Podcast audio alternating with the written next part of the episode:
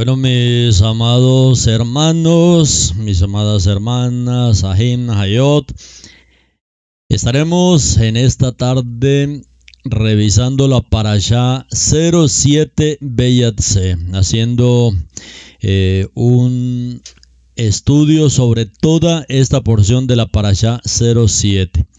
Bayatse significa y salió y salió. La lectura de la Torah en la que estaremos en esta parasha es en Bereshit 28, desde el verso 10 hasta el 32.4. La Haftarah a través del profeta Abdías y el profeta Osea en el capítulo 11, 7 al 14, 10. Y también revisando varias porciones del cumplimiento en el Breid Hadashah. Eh, Marcos 10, 32, Yohanan 4. Vamos a estar viendo la vida de Jacob en Arán para obtener su esposa amada, como registra en Bereshit 28:10, donde comenzamos la parasha de esta semana.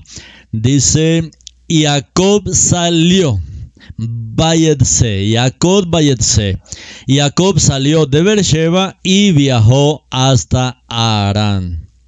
La semana pasada en la Parashat Toldod, la esposa de Isaac, Rebeca, tuvo un embarazo difícil cuando los gemelos se empujaron dentro de ella.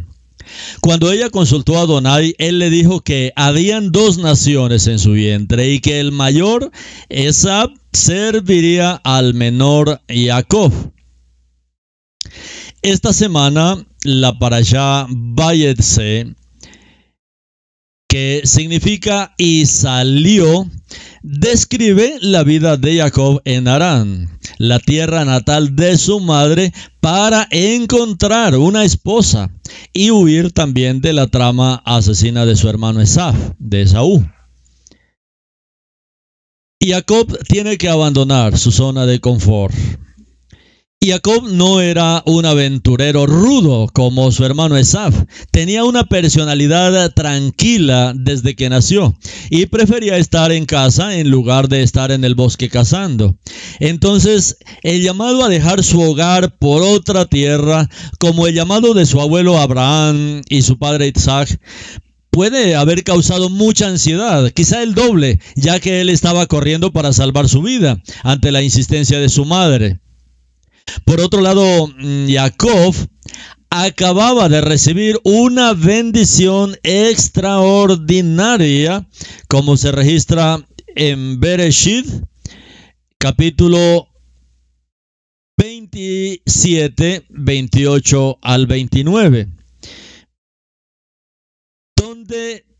nuestro padre Isaac lo bendice y le dice el rocío del cielo y las riquezas de la tierra, abundancia de grano y de vino, con la promesa también de que las naciones le sirvan y se postren ante él. Bereshit capítulo 27. Esta, mis hermanos, es la bendición. Esta es la bendición con que fue bendecido nuestro padre Jacob. Así que Elohim te dé el rocío del cielo, la riqueza de la tierra, el grano y vino en abundancia.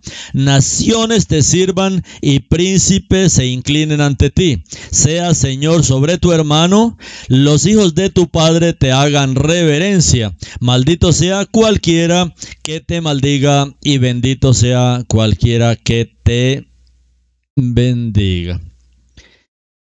Esto es lo que aparece en el libro de Isaías. Cuando nuestro Padre nos habla en el libro de Isaías con respecto a la bendición de todos los que guardan el Shabbat. Y aquí nuestro Padre eh, dice que la bendición de aquellos que guardan el Shabbat será la bendición con que se bendijo a Jacob. el rocío del cielo, las riquezas de la tierra, abundancia de grano y de vino, con la promesa adicional de que las naciones le sirvan y se postren ante él. Entonces Jacob partió hacia Arán, muy, pero muy bendecido. Aún así, en lugar de su cómoda cama o una cálida posada a un costado del camino, pasó su primera noche durmiendo en el frío y duro suelo, sin ningún tipo de refugio físico. ¿Qué dice la Torah? Solo una piedra como almohada. En Bereshit 28:12 soñó que allí delante de él había una escalera descansando en la tierra y con su extremo llegaba al cielo y los malajín de Elohim subían y bajaban por ella. Aquí es donde Jacob recibe su herencia espiritual. Cualquier ansiedad que Jacob traía debido a que estaba huyendo esa noche debe haber desaparecido. Cuando Adonai se le apareció en un sueño, en ese sueño, Elohim estaba parado en lo alto de una escalera que llegaba al cielo, con Malajín subiendo y bajando por ella. Allí prometió darle a Jacob la misma herencia que le dio a Abraham e Isaac, la tierra en la que yacía, como dice Bereshit 28:13. Entonces de repente Adonai estaba parado allí junto a él. Y él dijo, yo soy Adonai, el Ojei de Abraham tu padre, y el Ojei de Isaac. No temas, la tierra sobre la cual estás acostado, yo la daré a ti y a tu cera. Está claro a través de esta escritura que el título de propiedad divino de esta tierra pertenece a la simiente de Jacob, cuyo nombre más tarde fue cambiado a Israel y no a la simiente de su hermano Esaf, quien es el antepasado de muchos de los pueblos árabes actualmente viviendo en la tierra.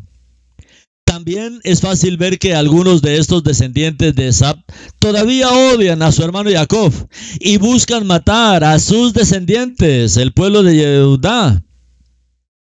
Y Jacob se despertó de su sueño lleno de asombro, deleitándose en la presencia del único Elohim verdadero, y por eso llamó al lugar Betel o Beitel, casa de Elohim.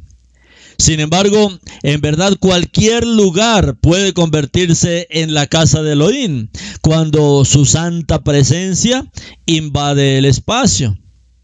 Los antiguos rabinos de casa de Yehudá vieron este encuentro fundamental con Elohim y lo vieron como el despertar espiritual de Jacob cualquier encuentro, mi hermano, un encuentro verdadero con el Elohim de Israel, tiene que producir un despertar espiritual, como le pasó a Jacob.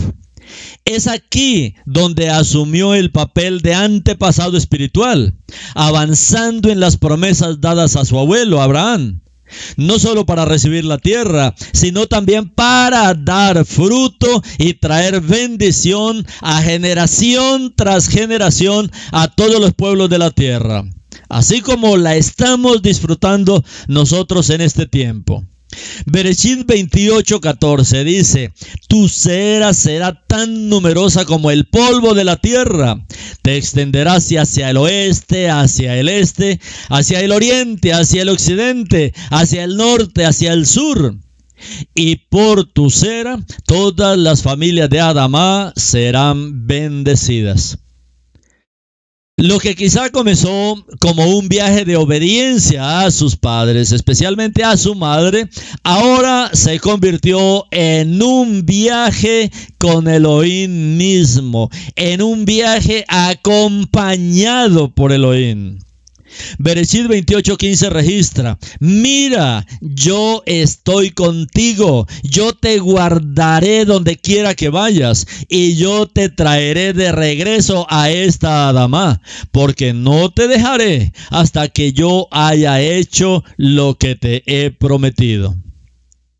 Si bien Abraham e Isaac tuvieron sus propios encuentros personales con Elohim, es hasta este momento que Jacob tuvo tal encuentro. Pero cuando Elohim revela su poder y presencia, Jacob responde con claridad y fe sencilla. En Berechit 28:15 el Eterno le dice a Jacob, mira, yo estoy contigo, yo te guardaré donde quiera que vayas y yo te traeré de regreso a esta Adama, porque no te dejaré hasta que yo haya hecho lo que te he prometido. Al aceptar el señorío del Eterno sobre su vida, Jacob no está esperando riquezas antes de servirle y también hace este compromiso con él. Berechit 28, 22. Y esta piedra que he puesto como piedra de señal será la casa de Elohim y de todo lo que tú me des, yo fielmente regresaré una décima parte a ti. Esta piedra que yo he puesto como piedra de señal.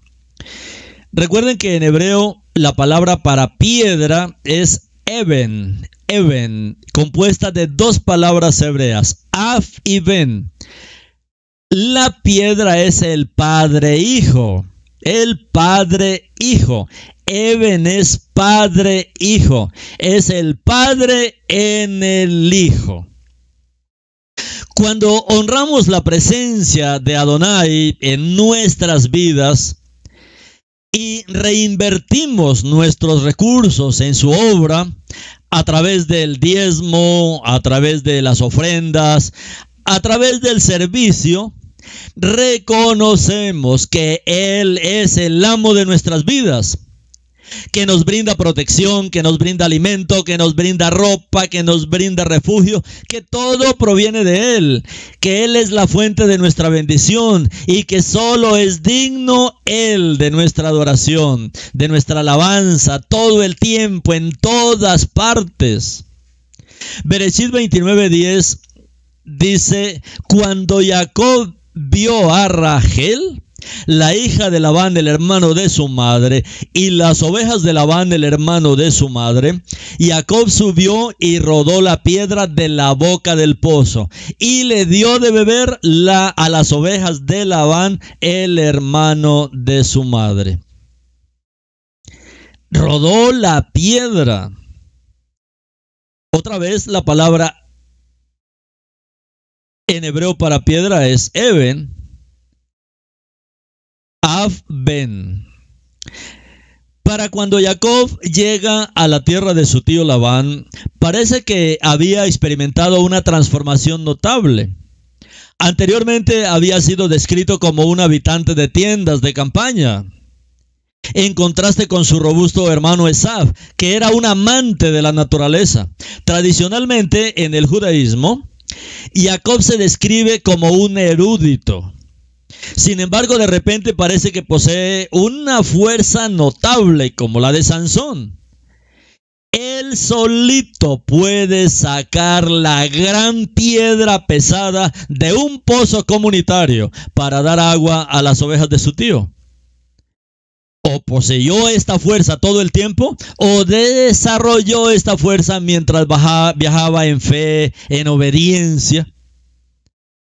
Si él tenía esta fuerza todo el tiempo, entonces es un ejemplo notable de cómo alguien que llevó una vida equilibrada sin descuidar la necesidad de desarrollar su fuerza externa, cómo desarrolló su fuerza interna.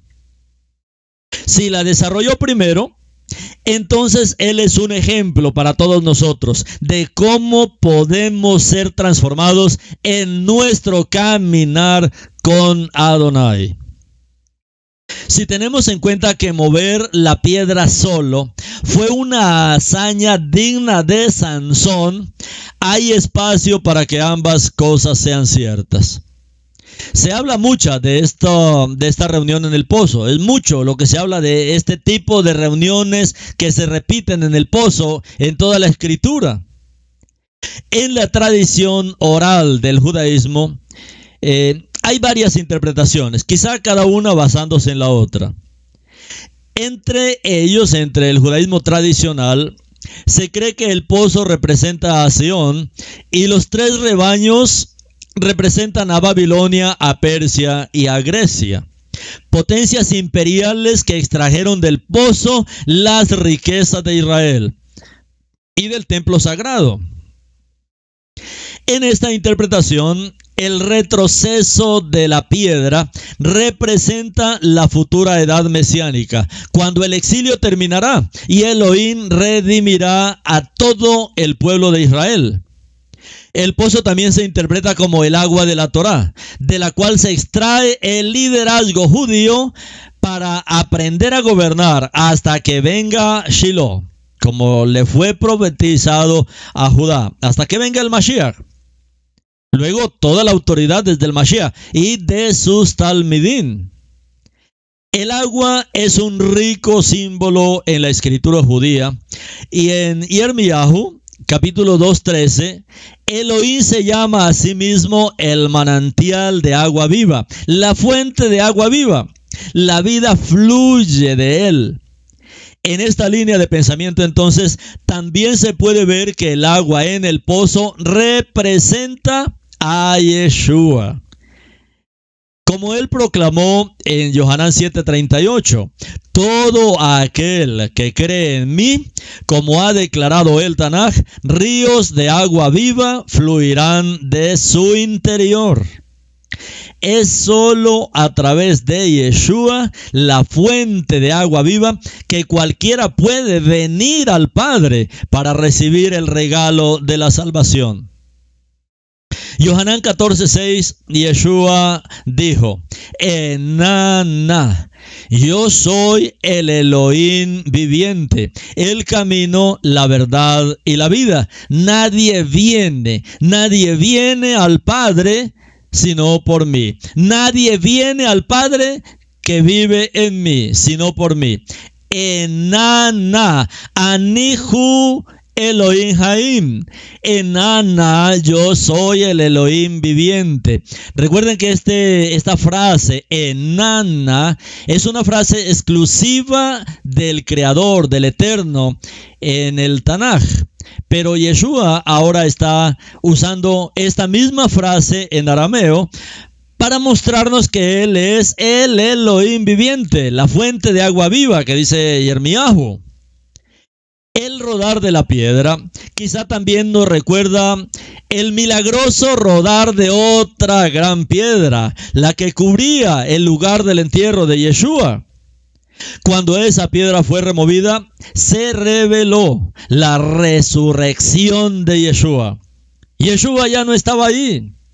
Proféticamente, una vez que Israel vea a Yeshua como el Mashiach que murió, que fue sepultado y resucitó, entonces la vida de resurrección vendrá al mundo entero.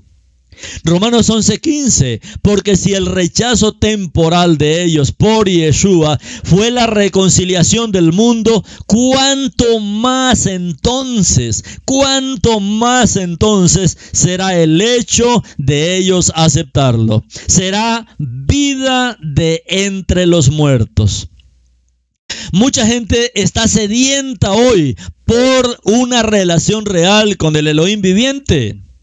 Por eso es tan importante que llevemos la palabra de Elohim a todas las naciones. Y especialmente que la palabra de Elohim salga desde Jerusalén, desde el mismo pueblo yehudí, como dice Isaías 2.3. Muchas naciones irán y dirán, vengan, subamos al monte de Adonai y a la casa de Adonai de Jacob.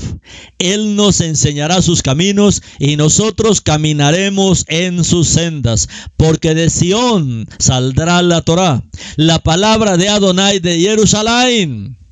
En el Teilín 63.1 dice, Elohim mío, Elohim mío, te llamo temprano, mi alma tiene sed de ti. Cuánto mi carne te ha anhelado en una tierra cuarteada y exhausta, donde no se puede encontrar agua. Esto, mis hermanos, es la religión. La religión es una tierra cuarteada y exhausta, donde no se puede encontrar agua, porque solo Yeshua es la fuente de agua viva, la fuente de salvación. En un encuentro que recuerda al sirviente de Abraham, que encuentra una novia para Isaac en un pozo, y Jacob se encuentra con su futura esposa también en un pozo quizá en el mismo pozo. Esto es una cita divina. Y Jacob se enamora a primera vista, entendiendo que ella es su Bashert, una palabra yidis que significa destino, que ella es su destino, que ella es el destino de Elohim para él. Con respecto al matrimonio, Bashert se ha convertido en la idea moderna de un alma gemela, predestinada por Elohim. Está tan enamorado de la hermosa Rachel, hija de su tío Labán, que acepta trabajar siete años por su mano en matrimonio, aunque Labán lo engañó para que trabajara catorce. Bereshit 29, 18 dice, Jacob se había enamorado de Rachel. Y dijo, yo trabajaré para ti por siete años a cambio de Rachel, tu hija menor. Este acuerdo de trabajo muestra la gran integridad de Jacob, como un hombre que no confía en Elohim para simplemente entregarle todo lo bueno en bandeja de plata. O sea, él no cree que Elohim como que es responsable de entregarnos todos en man, a todos en bandeja de plata todo. Como podrían sugerir la bendición de su padre en casa o las promesas de Elohim en Betel. Tampoco volvió con su padre para pedirle dinero. Durante 20 años en Arán, Jacob trabajó duro, pagando sus propios gastos. Él protegió y alimentó los rebaños y manadas de Labán como un siervo honesto, prosperando tanto para él como para Labán. Labán, sin embargo, no fue el suegro modelo ni fue hombre de negocios honesto y recto. Labán no solo engañó a Jacob para que se casara primero con la hermana mayor de Rachel, Lea, sino que Labán también trató de estafar a Jacob con su salario justo varias veces. El nombre de Labán en hebreo significa blanco. Los hombres en los tiempos bíblicos a menudo revelaban el carácter y el destino del portador del nombre. Y en este caso puede haber una conexión con la lepra. Independientemente, debemos ser sabios y discernir el carácter de una persona. No dejarnos engañar por alguien que parece ser limpio o puro, blanco, ya que incluso el mismo Hasatán puede aparecerse como un ángel de luz. Hoy en día, muchos niños judíos llevan el nombre de uno de sus antepasados.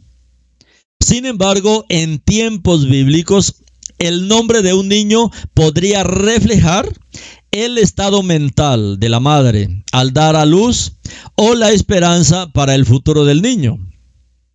En esta parasha también vemos los 12, las doce tribus recibiendo sus nombres, los doce hijos de Jacob recibiendo sus nombres.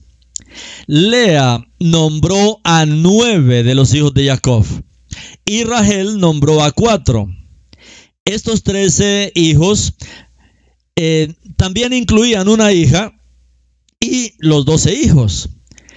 Los doce, excepto los levitas, recibirían porciones de la tierra prometida como herencia para cada una de sus tribus, de acuerdo con la promesa de Elohim Abraham, Isaac y Jacob. Los levitas recibieron a Elohim mismo como su herencia. y la responsabilidad de servirle en su templo mientras eran sostenidos por las otras tribus a través de diezmos y ofrendas, como dice Devarim 19. Las tribus restantes y las asignaciones de tierras estaban compuestas por los dos de los hijos de Joseph, Menashe y Efraín.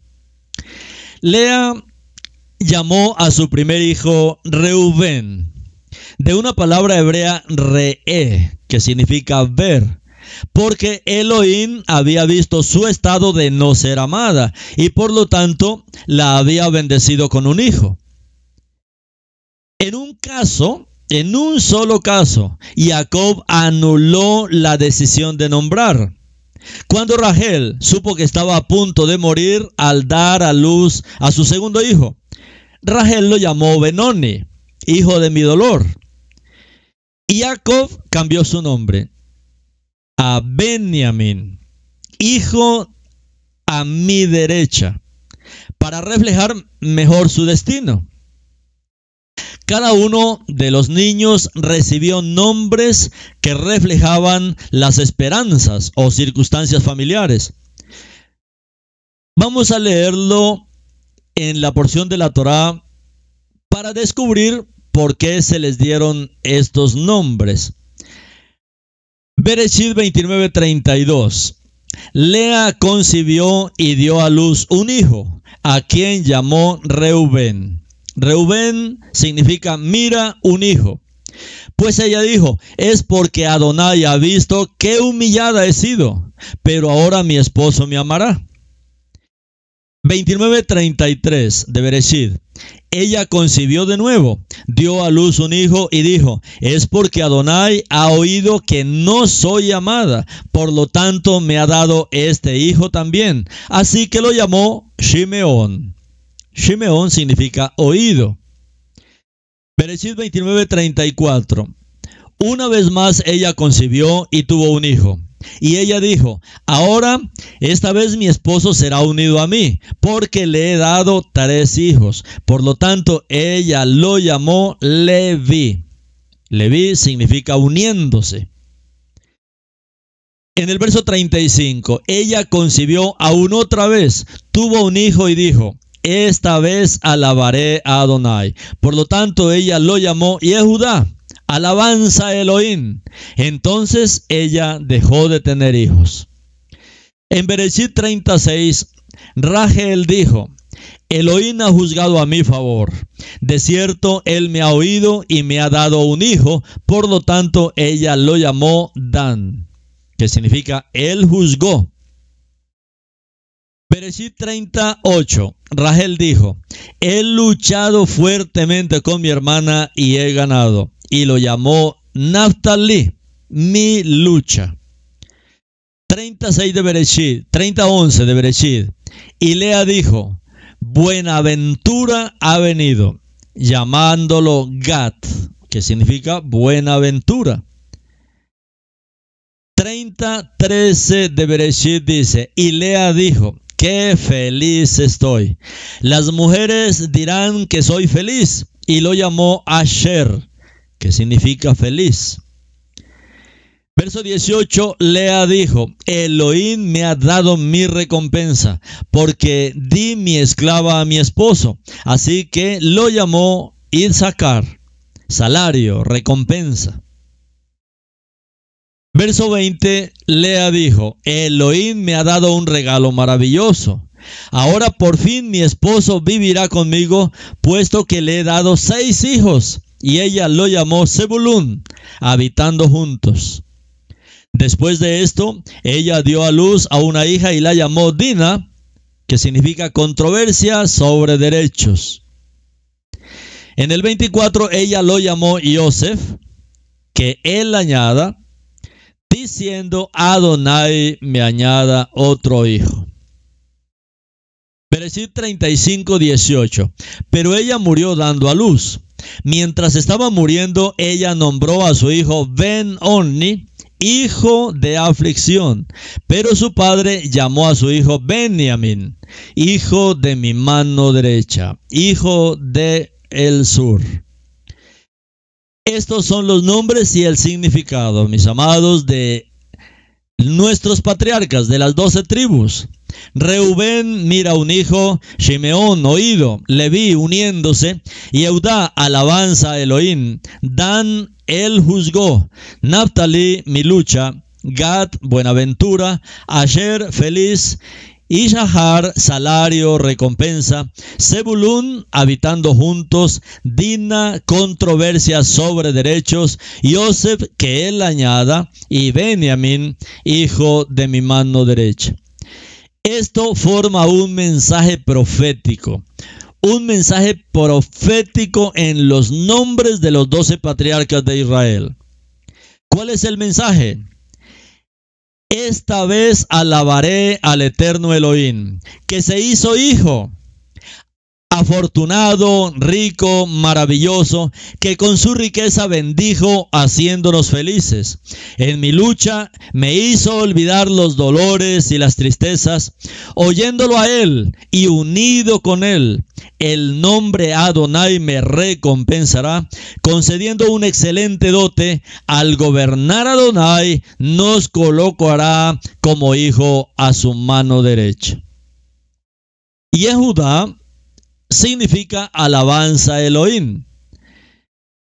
En las matriarcas de nuestra emuná hebrea, también podemos ver las maldiciones generacionales en acción, así como la intervención sobrenatural de Elohim en su nombre. Tanto Rahel como Sara eran estériles y necesitaban la intervención sobrenatural de Elohim para concebir. Y al igual que Sara, Rahel complicó la situación entregando su sirvienta a su esposo con el propósito de tener un hijo, ya que en la cultura de Medio Oriente de esa época, la esterilidad traía un dolor terrible y vergüenza también a una mujer. Rahel exigió que Jacob le diera a sus hijos. Aunque el problema obviamente no era con Jacob, ya que Lea era extremadamente fértil. No es propio de nosotros querer culpar a otra persona por nuestros propios problemas. Elohim vio que Lea no era amada por su esposa, así que pareció compensarla con muchos hijos. Patéticamente, con cada hijo que nacía, pensaba que quizá su esposo la amaría esta vez. Finalmente, con el nacimiento de su último hijo, superó el dolor y lo llamó Yehudá. Yehudá. Yehudá, que significa Elohim debe ser alabado. Elohim debe ser alabado, diciendo esta vez alabaré a Elohim. Lea finalmente aprendió la lección, aprendió algo con lo que todos debemos llegar a un acuerdo, que al final lo más importante es nuestra relación con Elohim y debemos dirigir nuestra atención a Él y acercarnos a Él con corazones agradecidos, llenos de alabanza, llenos de gratitud. Finalmente, mis hermanos, Lea aprendió la lección superó el dolor y llamó a su último hijo Yehudá. Esta vez alabaré al Eterno. Al final de esta parasha, Jacob comienza su viaje de regreso a casa. En la siguiente parasha, Jacob se prepara para encontrarse con su hermano rival Esab, después de 20 años de distanciamiento. En el camino, Jacob también se encontrará con un mensajero divino que cambiará su nombre de Jacob, refiriéndose al talón del pie, a Israel. Israel que significa uno que lucha junto con Elohim. Hoy en día, la antigua rivalidad entre los hermanos aún parece persistir.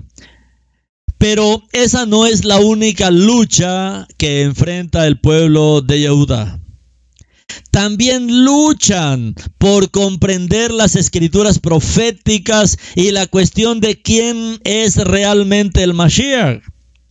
Esto es una lucha que lleva siglos y siglos, en cuales el pueblo yehudí no puede aún comprender como nación las escrituras proféticas, las escrituras mesiánicas. Y no comprenden hasta hoy la cuestión de quién es realmente el Mashiach. Pero un día lo harán. Depende de nuestra oración. Debemos orar por la salvación eterna del pueblo yehudí para que todos ellos lleguen a una fe personal en Yeshua HaMashiach, que cada uno conozca a Yeshua el Mashiach judío. Al igual que su abuelo Abraham, quien fue llamado a dejar a su familia y su entorno familiar para cumplir su destino, Jacob deja atrás todas las comunidades de un hogar cálido y amoroso, la seguridad de todo lo que le es familiar, para poder cumplir su destino como padre de las doce tribus de Israel. En su primera noche, Jacob usa una piedra como almohada y durante esa noche, durmiendo en el suelo duro, probablemente sintiéndose solo y vulnerable, pero la verdad es que Jacob no está solo, ni es verdaderamente vulnerable. Y es aquí donde sueña con una escalera que va de la tierra al cielo, con Malajín de Elohim Altísimo subiendo y bajando por ella. Tenga en cuenta que estos Malajín se mencionan por primera vez como subiendo la escalera lo que se puede ver para indicar que habían estado acompañando a Jacob en su viaje. Pero esto no es un mero sueño o visión. Esto es una visitación.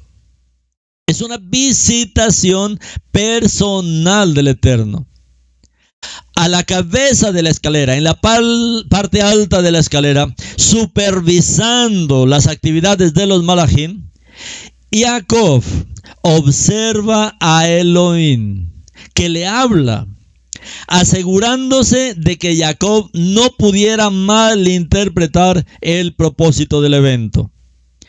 Elohim se identifica. Él se identifica a sí mismo como Adonai, Yud Hei Bab Hei. Y ella veo el que era, el que seré, el que es.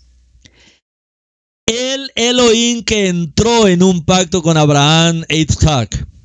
Él confirma el significado de la línea generacional de Jacob con respecto a la promesa original y le pasa la herencia del pacto a Jacob, incluida la tierra de Israel.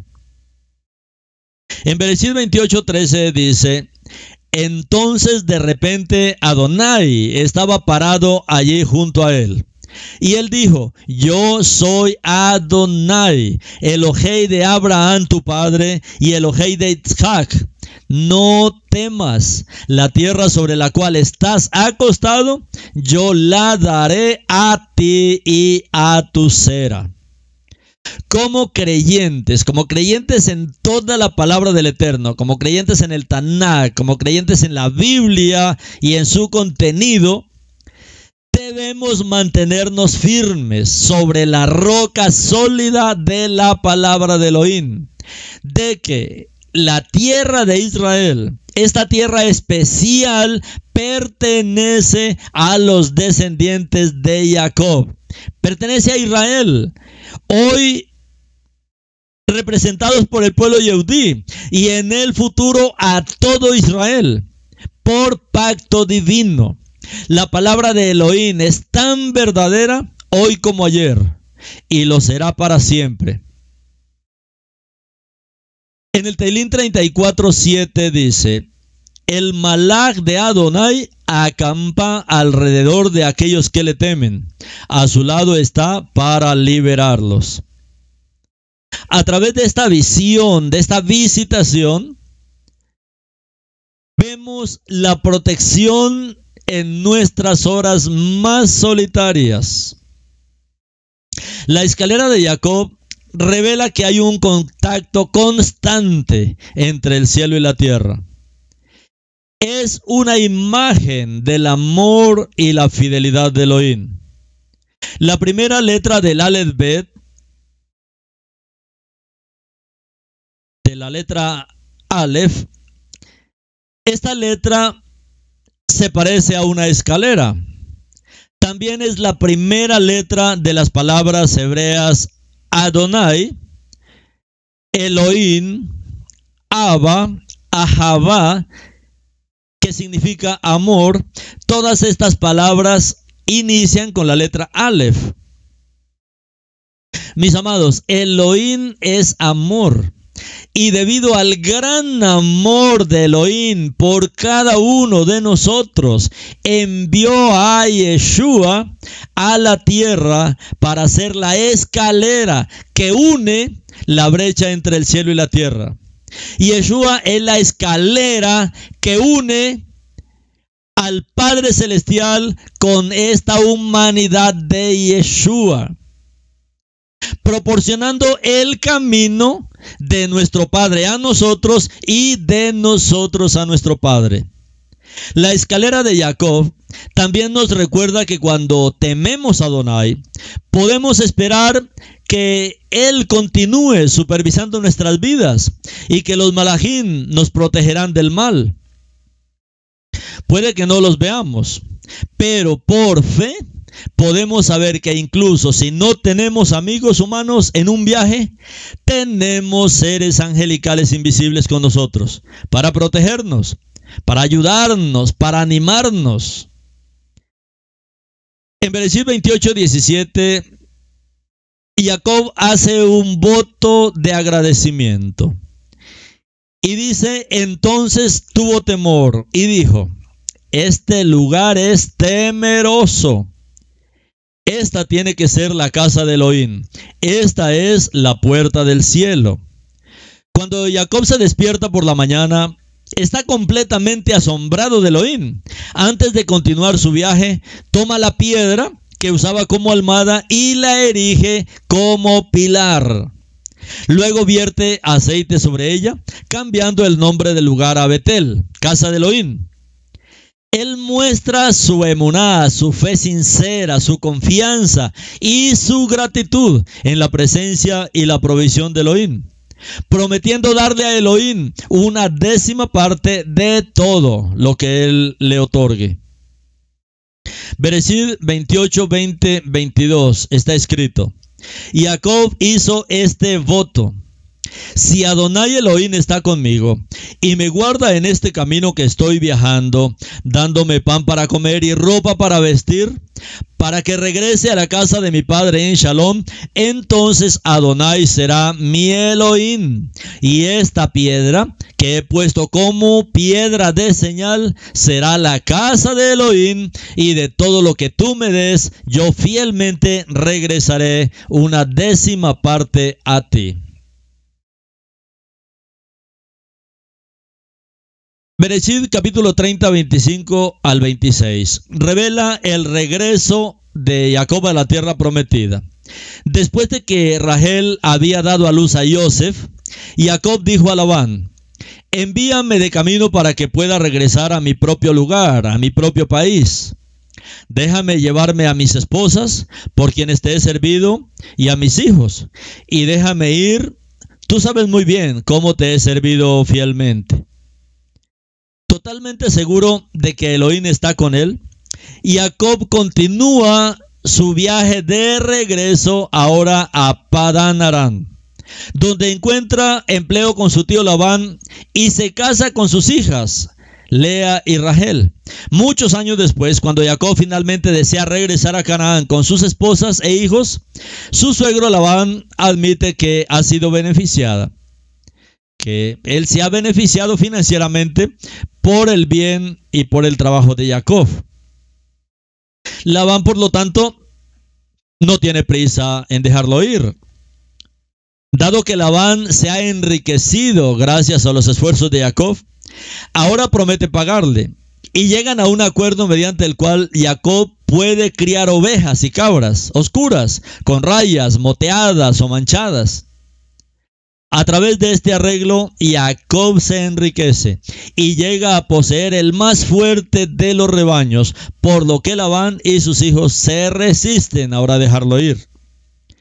Aunque Jacob ahora tiene una profunda desconfianza en su suegro, quien constantemente intenta engañarlo, Jacob confía plenamente en Adonai. Elohim lo ha prosperado a pesar de los esfuerzos de Labán por modificar cualquier trato que haya hecho con Jacob para aumentar a expensas de Jacob. Cuando la actitud de Labán cambia hacia Jacob, Elohim le dice a Jacob, Bereshit 31:3, Adonai dijo a Jacob, regresa a la tierra de tus padres a tus parientes, yo estaré contigo. En obediencia, Jacob empaca a su familia y todas sus posesiones y deja a Labán sin decirle adiós. Ha servido fielmente a Labán durante 20 años. Labán lo persigue con la intención al parecer de hacerle daño. Sin embargo, Elohim se le aparece en un sueño diciéndole que tenga cuidado, con lo que le dice a Jacob. Cuando finalmente alcanza a Jacob, Jacob explica su astuta partida. Bereshit 31, 42. Si el Elohei de mi padre, el Elohei de Abraham, al que Isaac le teme, no hubiera estado de mi parte, de cierto ahora me hubieras mandado de camino con nada. Elohim ha visto cuán afligido he estado y qué duro he trabajado. Y anoche él dictó juicio a favor mío. Y Jacob sabe que temer a Elohim es una ventaja. Que tener a Elohim de su lado también ha marcado la diferencia. Y nosotros también podemos saberlo. Cuando alguien trata de engañarnos o maltratarnos, o cuando alguien nos hace daño una y otra vez, podemos declarar con valentía, como dice Romanos 8:31. ¿Qué entonces diremos en cuanto a esto? Si Adonai está por nosotros, ¿quién puede estar contra nosotros? Elohim en nosotros es más grande que cualquier fuerza que intente venir contra nosotros. Por lo tanto, podemos vivir con fuerza y coraje, porque tener a Elohim de nuestro lado hace toda la diferencia. Podemos confiar plenamente en las manos de aquel que es completamente recto y justo. Elohim nos protegerá y nos defenderá. En el Salmo 27.1 está escrito, Adonai es mi luz y mi salvador. ¿A quién temeré? Adonai es el defensor de mi vida. ¿De quién tendré temor? En la Haftarah, en la porción profética de esta semana, es a través del libro de Abdías. Elohim advierte que debido a su violencia contra los hijos de Israel, no habrá sobrevivientes de la casa de Sab y serán eliminados para siempre en Abdías, Obadía 1, 10, 18 dice, por la matanza y el pecado cometidos contra tu hermano Jacob, la vergüenza te cubrirá y serás cortada para siempre. La casa de Jacob será un fuego y la casa de Joseph una llama prendiendo fuego y devorando el tocón que es la casa de Saf no quedarán campos ni grano en la casa de Sab, porque Adonai ha hablado. La porción de las escrituras de esta semana también registra la violación de Dina, la hija de Jacob, la única hija de Jacob. Cuando Dina sale a ver a las mujeres en la ciudad de Siquén, el hijo de Hamor el Ebeo, también llamado Siquén, la toma por la fuerza y se acuesta con ella. Después desea casarse con ella. Curiosamente, el significado hebreo para el nombre Hamor es burro. Un animal de manada conocido por su fuerza, inteligencia, agudo sentido de curiosidad y terquedad que surge de un instinto de autoconservación. Siquem recurre a su padre Hamor en busca de ayuda para asegurar la mano de Dina en un pacto matrimonial. El hebreo en este pasaje de las escrituras puede insinuar que Dina es responsable de sus acciones, aunque no de su desgracia. En hebreo, un joven masculino se llama Naar. Y un joven femenino es Naara. Naar para un varoncito y Nara para una jovencita. Al describir la aventura de Dina, de ver a las hijas de la tierra, la Torah la llama Naar y no Nara. Es cierto, es solo la diferencia de una letra, pero esta letra es la letra hebrea Hei, que se puede usar como abreviatura del nombre de Elohim. Y es el sufijo que generalmente hace que las palabras en hebreo sean femeninas, que es un lenguaje basado en el género. Bereshit 34.3 dice, pero realmente él estaba fuertemente atraído al alma de Dina, la hija de Jacob, y se enamoró de la muchacha y trató de ganar su afecto. Se enamoró de Hanara. Si alguien no es consciente de los precisos y exigentes que son los escribas de la Torah, podría pensar que se trata de un simple error tipográfico, un error técnico. Sin embargo, debido a que los eruditos de la Torah son muy precisos al transcribir cada rollo de la Torah, podemos concluir que la eliminación de la letra Hei no fue un error, sino un acto deliberado. Quizás sugiera que la excursión en solitario de Dina a la ciudad se realizó sin ser consciente de su vulnerabilidad. Dina fue a la ciudad sola para visitar a las mujeres de la tierra. Ella no fue a visitar los hombres. Como hermana de dos hermanos, el anhelo de tener compañía femenina de su edad podría considerarse bastante natural. Es posible que también se sintiera segura en la tierra, ya que su familia vivía en la zona en, en Shalom. Después de haber comprado la tierra en la que vivían eh, a los hijos de Amor, no conocemos las circunstancias exactas. Sin embargo, parece que Dina salió con la confianza de un hombre joven no era consciente de los peligros de entrar en la ciudad por sí sola como una joven mujer. Incluso hoy en día, las mujeres, las jovencitas, necesitan reconocer sus vulnerabilidades y la corrupción del mundo y caminar con sabiduría, nunca solas, menos estar con hombres a solas a no ser que sean de la familia, cercanos.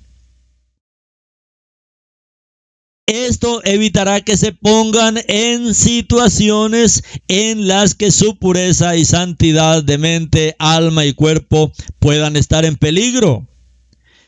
Por supuesto, los padres, tanto espirituales como legales, tienen la responsabilidad, tenemos la responsabilidad de enseñar, de advertir, de aconsejar a nuestras hijas sobre estas realidades antes de que se pongan en peligro. Cualquiera que sea su razonamiento, Dina tiene cierta responsabilidad por aventurarse sola, mientras que Siquén tiene la responsabilidad total por su acto criminal y violento hacia una mujer indefensa. Los hijos de Jacob, los hermanos de Dina, se indignaron por la profanación y el deshonor de su hermana.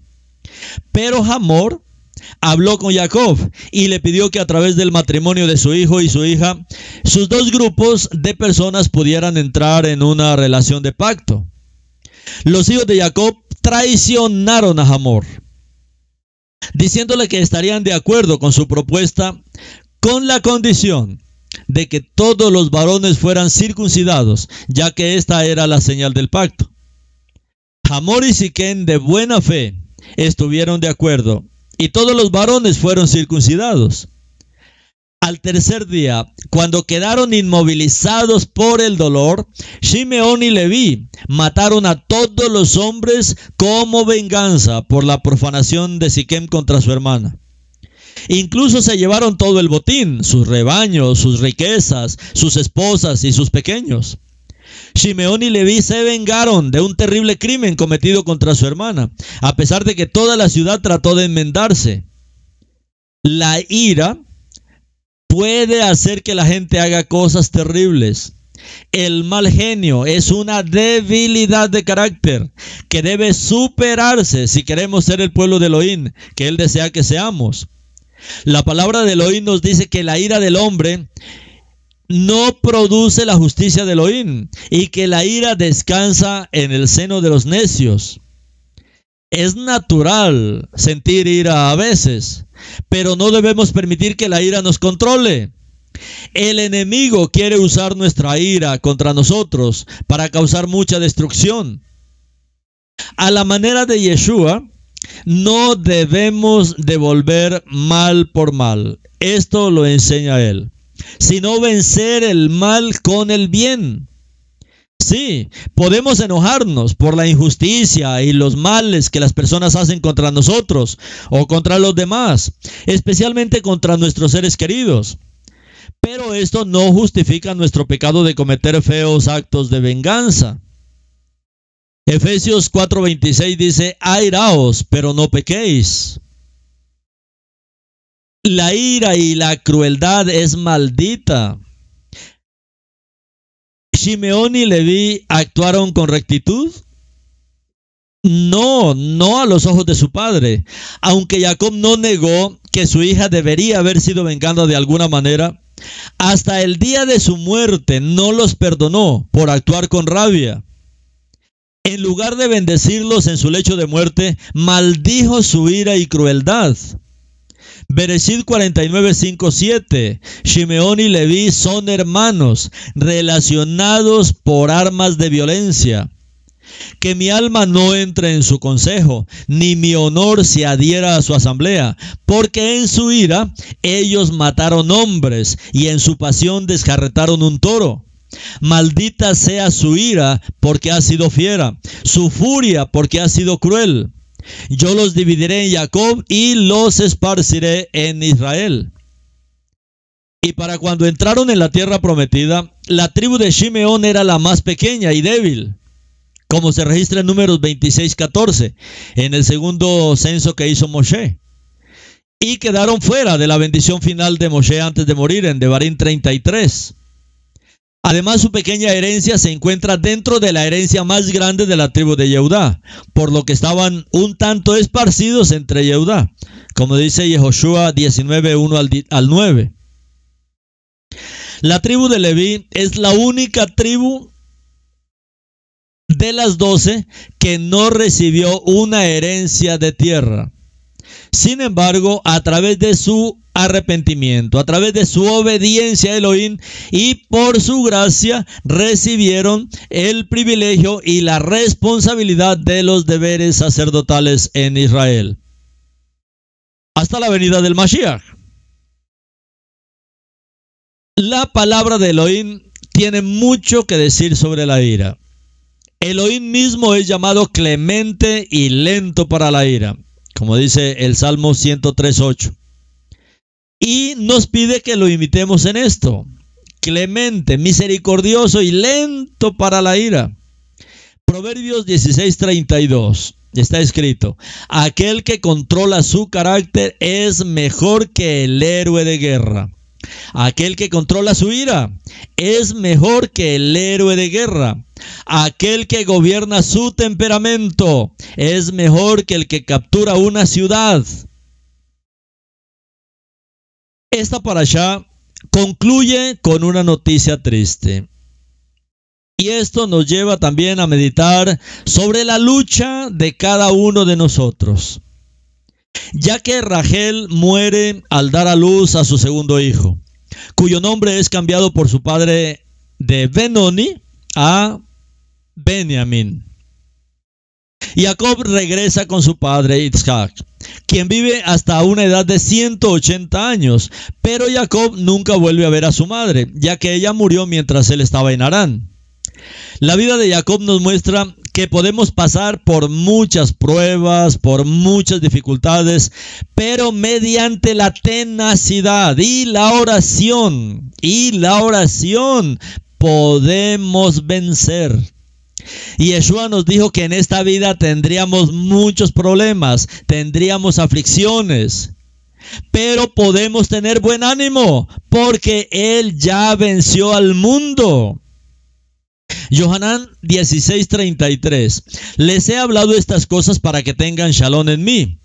En el mundo tendrán sufrimiento, pero sean valientes, sean tenaces. Yo he conquistado al mundo. No solamente lo ha vencido, Él lo ha conquistado. Hasta el día de hoy, los descendientes de Israel, el pueblo Yehudi, todavía lucha con este hombre divino que es Yeshua HaMashiach.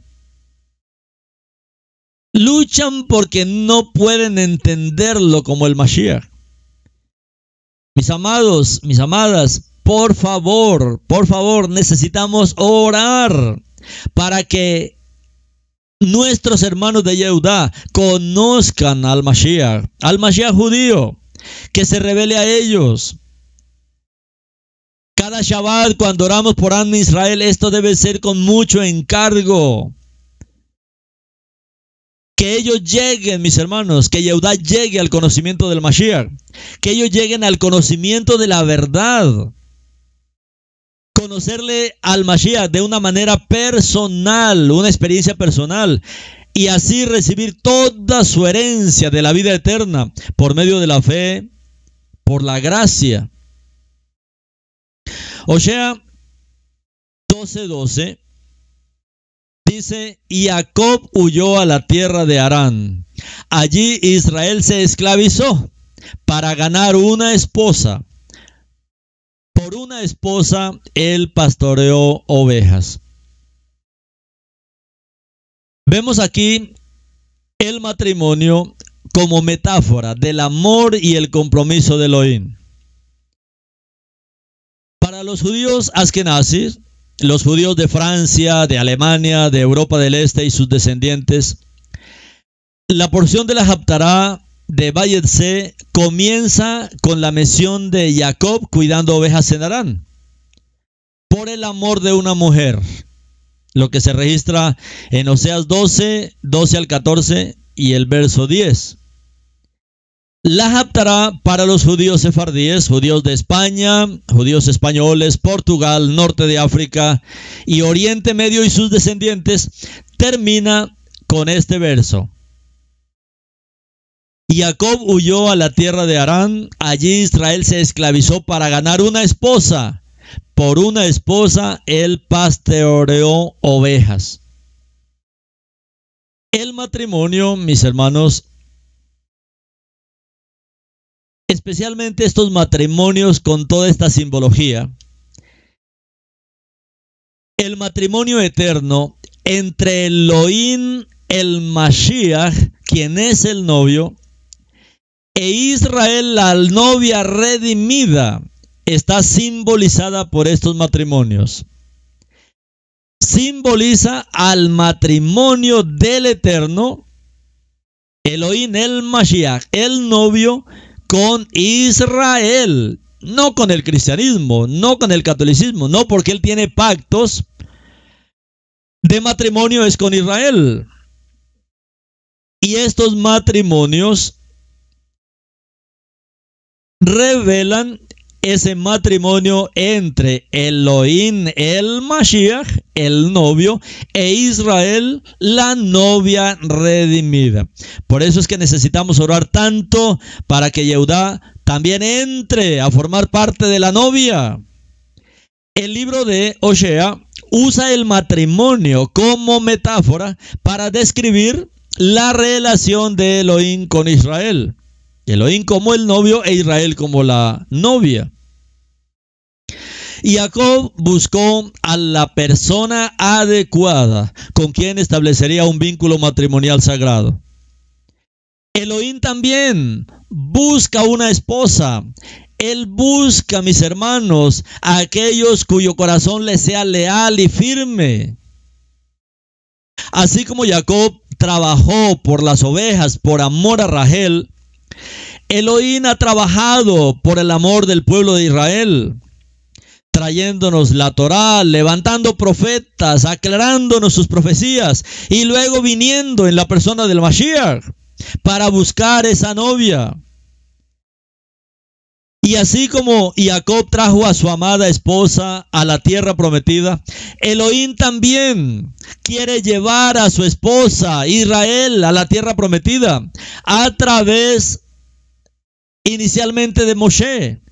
Él lo hizo guiándolos de Egipto hacia la tierra prometida. Y ahora nos guía a través del Mashiach para entrarnos a la boda, al reino.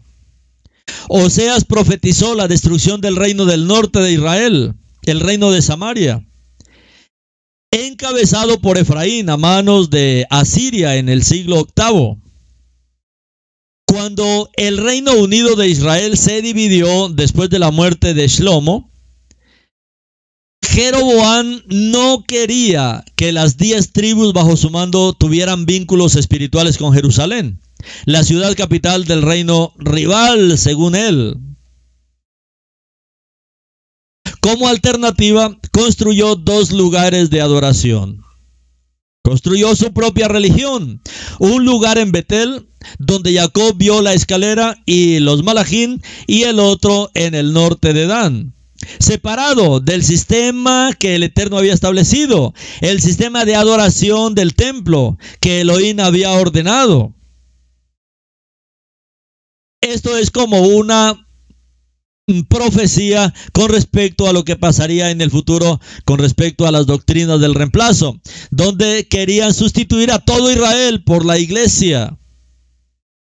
Aquí lo hizo Jeroboam, rechazando a Judá y estableciendo un propio sistema de adoración donde se estableció el culto a Baal y finalmente se convirtió en una religión aceptable del reino del norte, unos 42 años después, durante el gobierno de Acaf. El profeta Oseas confronta el declive moral de Efraín hacia la idolatría, incluida su confianza en su propia riqueza y prosperidad. Debemos, mis hermanos, tener mucho cuidado de no poner nuestro corazón en las riquezas cuando Elohim nos bendice con ellas, sino de mantener a Elohim en primer lugar en nuestras vidas. Teilín 62.9 dice, no confíes en la injusticia y no codicies los robos. Aunque la riqueza aumente, no pongas el corazón en ellas. Cuando Elohim elige prosperarnos por nuestra obediencia y fidelidad, cuando Él elige prosperarnos financieramente, debemos recordar siempre confiar en Él primeramente y no en los recursos financieros. Oseas 14:3 dice, Ashur nunca nos salvará no montaremos en caballos, nunca más llamaremos nuestros dioses lo que hemos hecho con nuestras propias manos, porque solo es en ti que el huérfano puede encontrar misericordia. Incluso después del pronunciamiento del juicio, Elohim implora a Israel que regrese a él Elohim, mis hermanos, está implorando a nosotros, a Israel, que regresemos a Él. Ese es el significado hebreo de la palabra arrepentimiento, la palabra teshuvah. La palabra teshuvah se deriva de la palabra de la raíz, shuv, y shuv significa regresar. Esto es lo que nuestro Padre quiere que hagamos, que regresemos a Él. Como dice Oseas 14.1, Shub Israel. Regresa Israel. Regresa Israel a Adonai. Regresa Israel a Yeshua, a Adonai, tu Elohim, porque tu iniquidad te ha hecho tropezar. Esto es muy importante que nosotros entendamos correctamente los significados de las palabras. ¿Por qué? Porque hoy muchos creen que están haciendo teshuvah cuando salen del cristianismo y se van al judaísmo. No, no están regresando. No están regresando a Adonai. Lo mismo le pasa a muchas personas que han practicado el judaísmo y de pronto escuchan alguna predicación eh, del cristianismo y pasan del judaísmo al cristianismo. Es como botarse la pelota de un lado a otro. El cristianismo pasa al judaísmo y el judaísmo pasa al cristianismo. No, eso no es Teshuvah. Regresa Israel a Adonai. Regresa Israel a Adonai, a Yeshua, tu Elohim. Porque tu iniquidad te ha hecho tropezar. Necesitamos, mis hermanos, regresar a nuestro gran médico, a Yeshua. Él dijo, de hecho ustedes me dirán, médico, cúrate a ti mismo, porque Él es nuestro médico. Y Él viene como médico para sanar a Israel, sanar a Israel de toda rebelión. Y para amarlos libremente, a pesar de sus pecados contra Él. Shub Israel Adonai, regresa a Israel. No regrese mi hermano buscando religiones regrese a Adonai. Regresa Israel a Adonai tu Elohim. Regresa al Mashiach. Oseas 14:4 dice, yo sanaré su deslealtad. Los amaré libremente, porque mi ira se ha quitado de él el profeta Oseas no deja ninguna duda sobre el amor de Elohim por Israel, el amor eterno de Elohim por Israel. El eterno, mis hermanos, no ha reemplazado a Israel por el sistema iglesia, no. Estos sistemas que levantó Jeroboam, como vemos en esta parasha, en la Haptará, un culto independiente de lo que el Eterno había ordenado en el templo, con sus propios dioses, su propio sistema, sus propias religiones, sus propias fiestas en el norte de Israel. Eso, mis hermanos, está hablando con relación a lo que ha hecho el cristianismo. Crear fiestas aparte de las que el Eterno ha dado para la nación. El profeta Oseas nos deja, mis hermanos, claro sobre el amor eterno de Elohim por Israel. Israel es su novia, Israel es su amada.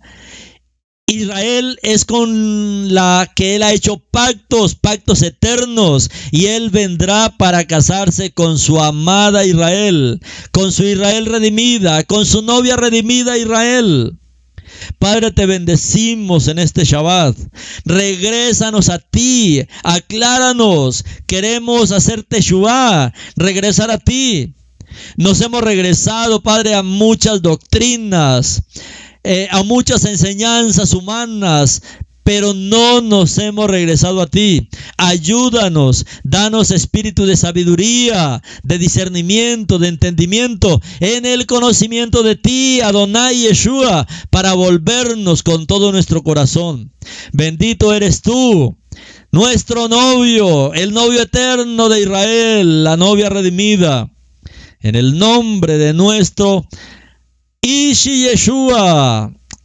Amén.